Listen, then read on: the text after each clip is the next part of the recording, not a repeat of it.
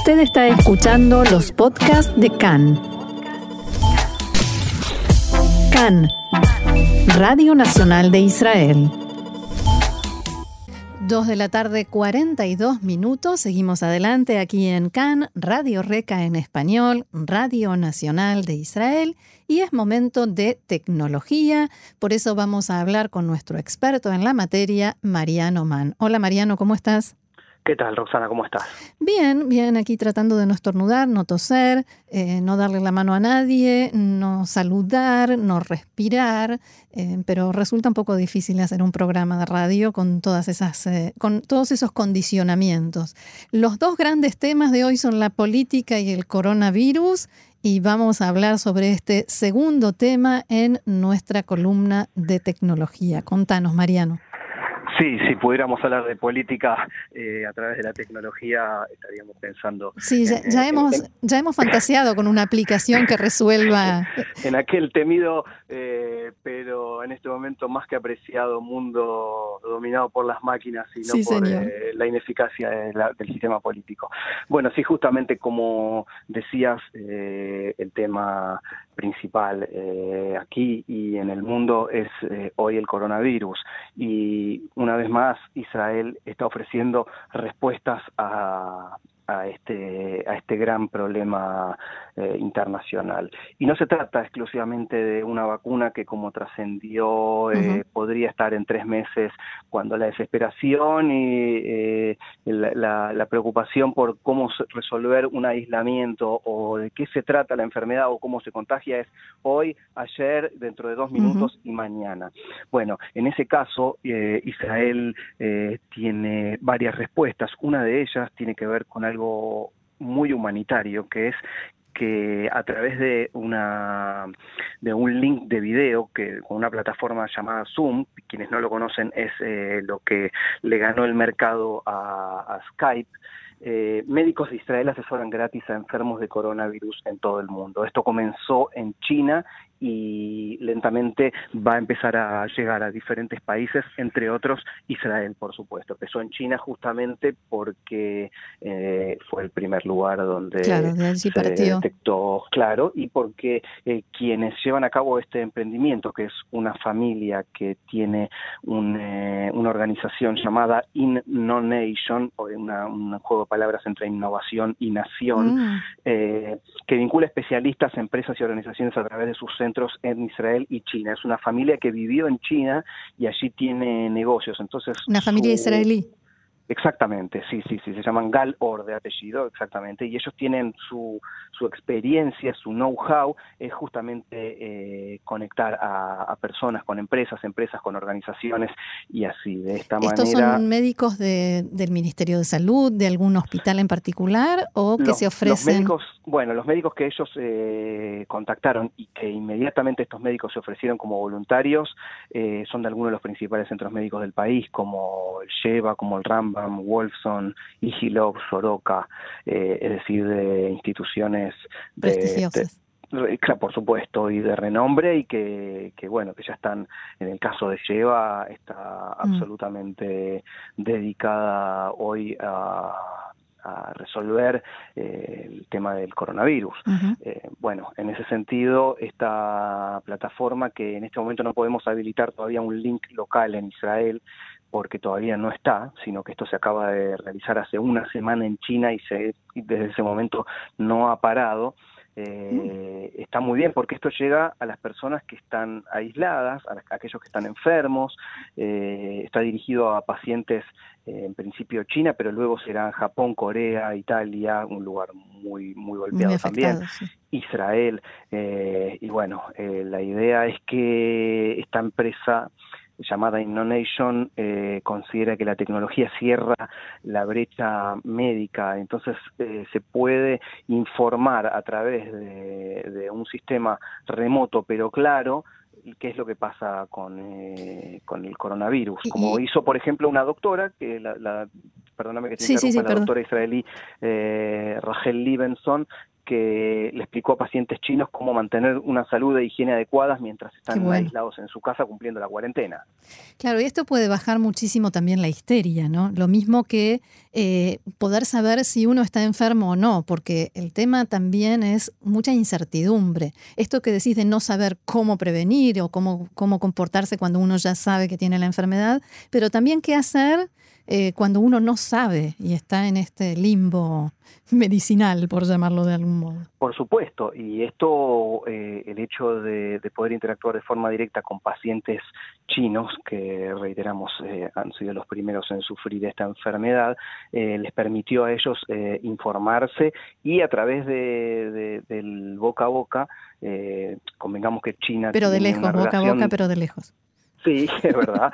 Eh, tiene una relación con el Internet eh, diferente a la que tienen otros países, eh, por, en especial los occidentales, acerca de cómo conectarse y, dónde conectarse y poder tener estas sesiones mm. entre médicos que interactúan con enfermos o personas que están aisladas. se llegó, de hecho, fue la plataforma quien llegó a, a enfermos en otros países a través de las redes sociales y también los enfermos llegaron a través de este, de este sistema a poder contactarse con los médicos. Entiendo que también hay algo, mm, digamos, un aporte israelí para el diagnóstico más rápido de la enfermedad.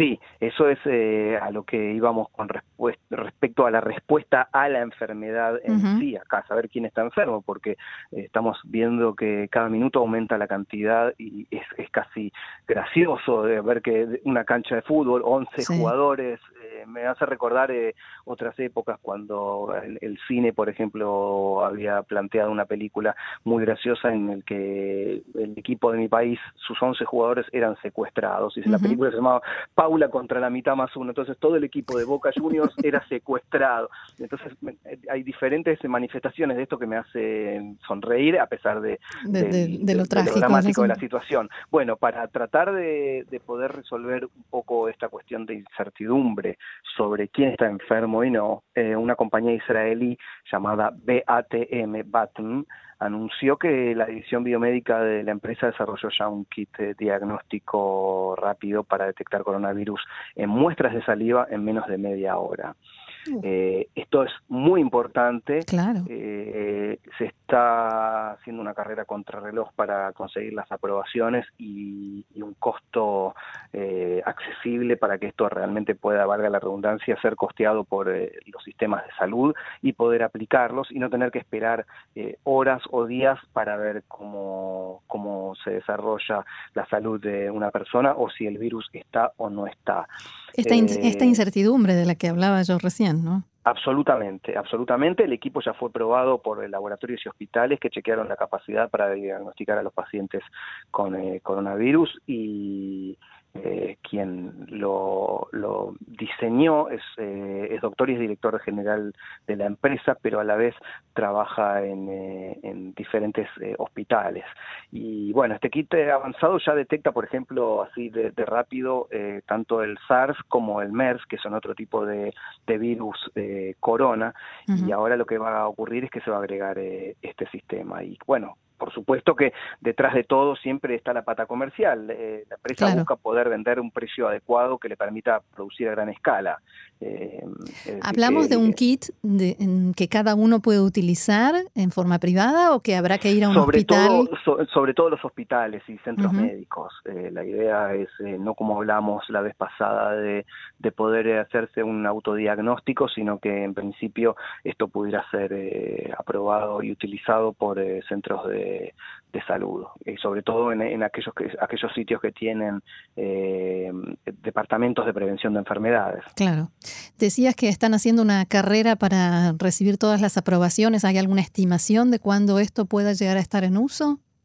Y esto podría estar en uso en un mes o dos eh, con el mejor de los pronósticos, porque todo esto tomó por sorpresa a, todo el mundo. Eh, la empresa esta se encuentra hace casi ocho años tratando de encontrar una nueva forma de diagnosticar enfermedades de manera rápida eh, no solamente coronavirus, que es eh, algo que existía, no si, si, bien no en este tipo de, virus, pero bueno, la idea ahora es optimizar todo el camino recorrido hasta aquí para poder tener un producto realmente eficaz que permita un diagnóstico casi inmediato, si estamos hablando de media hora, media hora con el paciente in situ ahí, que si tiene que ir a un aislamiento y que el centro médico pueda responder a ese aislamiento. O sea, el kit de por sí solamente para identificar que uno está enfermo tampoco serviría demasiado porque uno qué hace, se pone un barbijo, se encierra en el baño y,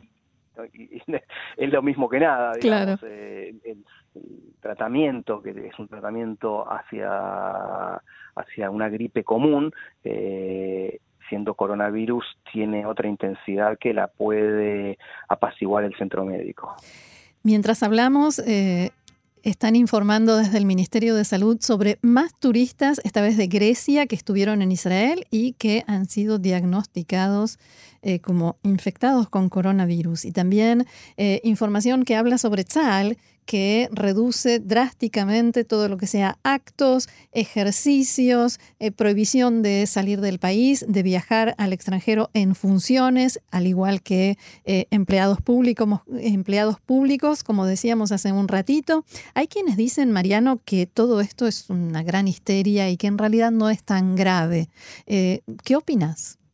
No quisiera ser irresponsable, pero entiendo acá que hay una coincidencia de factores con un virus que se propaga de una manera muy particular y que, eh, bueno, que haya surgido en China donde hay millones de habitantes eh, hace que, bueno, el pánico sea aún mayor y que la interacción entre todo lo que tiene que ver con China con el mundo, que es muchísima, casi es el país que más interactúa con, con el mundo, eh, nos haga temer sobre un mal, un mal mortal, que lo es para aquellos que están complicados. Lo más importante es comprender e informarse acerca de qué es la enfermedad, qué produce y quiénes están en, eh, en, las franjas más complicadas de edad o de acuerdo a sus características como enfermos crónicos, sobre todo enfermedades cardíacas o respiratorias. A partir de ahí, yo creo que esta histeria que vos decís y que es real debería verse un poco más calmada y también lo que el otro factor que yo veo, y esa es una opinión absolutamente personal, volviendo al anterior, y quiero terminar, perdón, con esto. Porque se nos termina el programa. La tasa de mortalidad eh, aún no es eh, alarmante y no es muy diferente de la de otras enfermedades. Pero incluso menor. Sí, Exactamente, incluso menor. Lo que sí veo aquí es, bueno, en un momento donde decías, y ya cerramos con el tema de la política, veo una sobreactuación eh, política del gobierno importante que, bueno, eh, veremos eh, hasta dónde llega, porque es un blindaje como nunca se vio. Muy bien, Mariano Mann y su columna de tecnología con información de Israel 21C en español. Como siempre, muchísimas gracias y será hasta la próxima. Hasta la próxima. Shalom. Shalom.